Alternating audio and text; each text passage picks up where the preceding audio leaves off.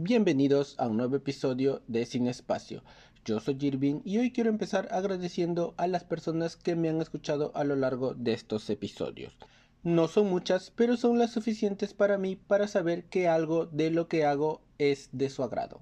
Acabo de enterarme que hay algunas personas que no son de mi país y que según Spotify, por azares del destino o porque el algoritmo se ha vuelto loco, me han escuchado recientemente y eso me llena de alegría y desde ya tienen mi más sincero agradecimiento. Tal vez dirán, hoy por un par de personas no puedes hacer tanto alboroto, pero es que no se trata de eso. Aparte de ser agradecidos, tengan en cuenta que esas personas no tienen ni idea de quién soy.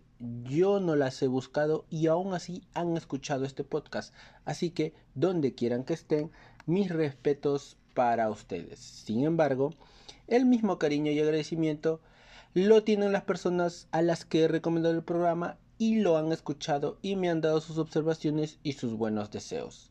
Las mismas que he recibido gustoso, así que prometo ir mejorando para entregarles un programa entretenido y que los desconecte de los problemas.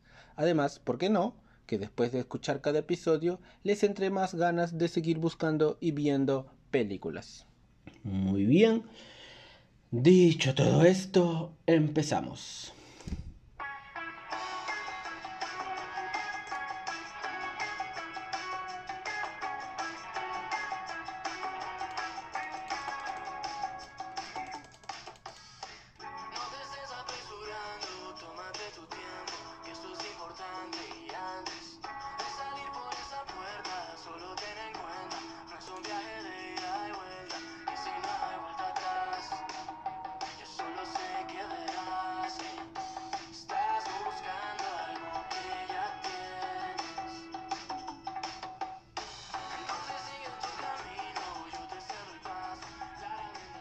Y esto es Te lo advertí de los mesoneros. Denle una oída a esta banda, está muy buena.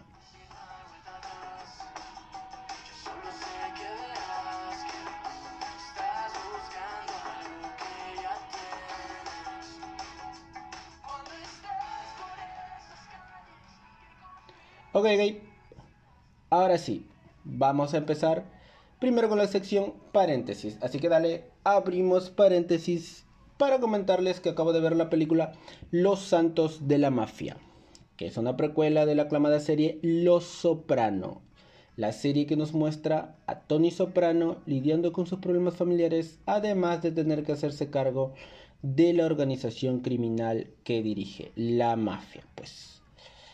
Los Soprano fue una serie muy exitosa que duró seis temporadas y que hoy, 14 años después nos presenta esta precuela narrada desde el punto de vista de Dicky Moltisanti. No se alarmen, ahorita voy explicando.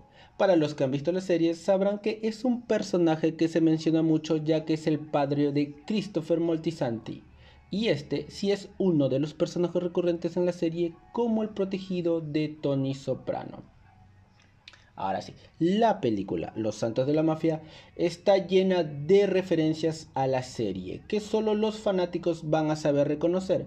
Así que se podría decir que si no has visto la serie, probablemente te sentirás perdido.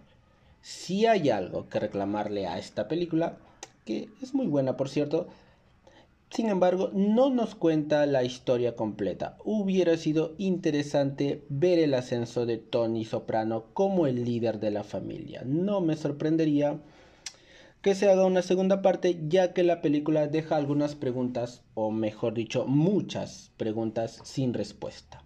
La película está disponible en HBO Max. La serie también está ahí completita, completita, así que dense un espacio y échenle un ojo a ver qué tal. Y con esto vamos a cerrar el paréntesis. Ok, ahora sí, a lo que venimos. Hoy vamos a hablar de la película Expiación.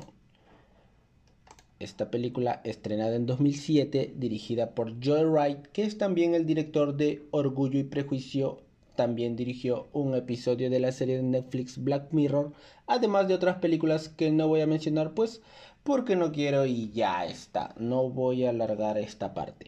Entonces, Expiación, que es una película basada en el libro del mismo nombre, escrita por Ian McEwan, publicada en 2001.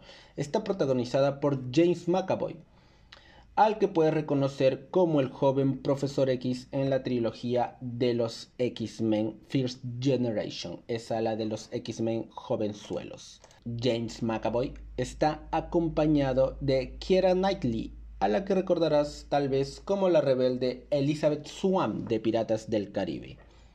Ojo que ella también es la protagonista en Orgullo y Prejuicio, que es como mencioné hace un momento otra de las películas del director Joel Wright.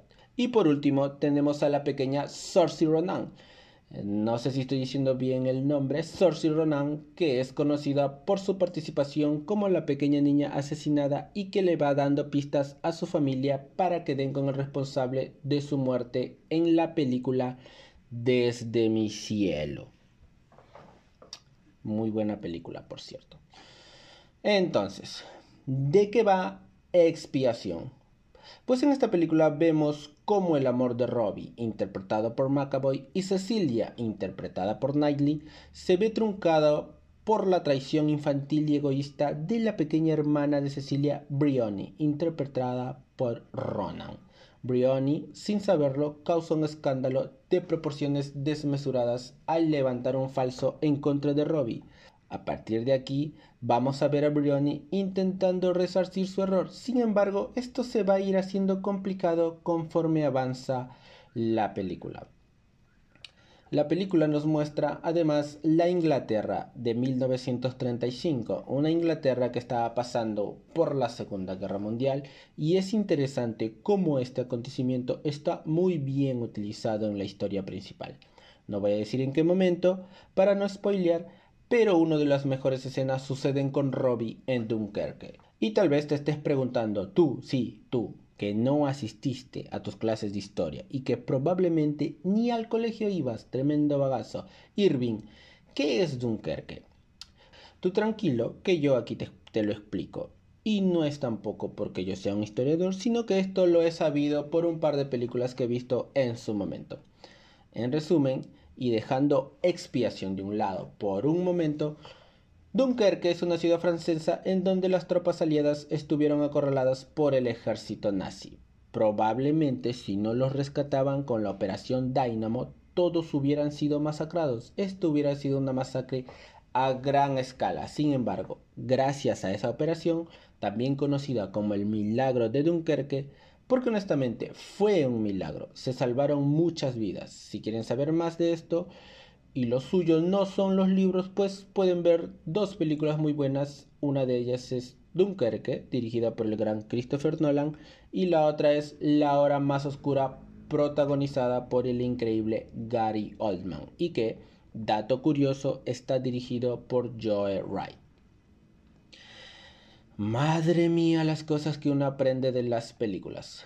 Ok, continuemos. Entonces, como decía, Macaboy tiene una de las mejores escenas de la película, mostrándonos a través de sus ojos la desesperación de ese momento, el escenario de Dunkerque, evocando quizás la desesperación que él mismo sentía al verse tan lejos de casa, sin saber si regresaría sano y salvo, o quizás sin saber si volvería a ver a Cecilia. Y es en la última parte en donde todo da un giro de 180 grados, porque aunque pueda encajar en el cliché de lo inesperado, sin embargo no es así. Ese recurso funciona muy bien. El final correcto lo hubiera convertido en una película romántica más del montón. Si acaso pensabas que el romance primaba en la película o que es esa la sensación que te va a dar, pues el final se encarga de convertirla más bien en una película dramática, muy bien lograda por cierto por el autor del libro Ian McEwan. Entonces, expiación nos habla del amor truncado, de la vergüenza y de la necesidad de resarcirse de los errores cometidos. Sin duda una película a la que debes echarle un ojo. Y no diré más, porque a partir de aquí todo lo demás es spoiler. Ahora mismo la película no está en ninguna aplicación de streaming, así que ya saben que lo pueden encontrar en su página o aplicación pirata favorita. Y les quiero contar que ya me pueden seguir en mi página de Facebook como Sin Espacio y en Twitter también como Sin Espacio. Cuéntenme por ahí qué les pareció la película, qué les parece el podcast o lo que quieran, lo que les dé la gana. Tal vez puedan recomendarme algo, eso sería genial. Y de mi parte hoy eso sería todo. Recuerden, ya lo saben, sean felices que yo también lo seré. Chao.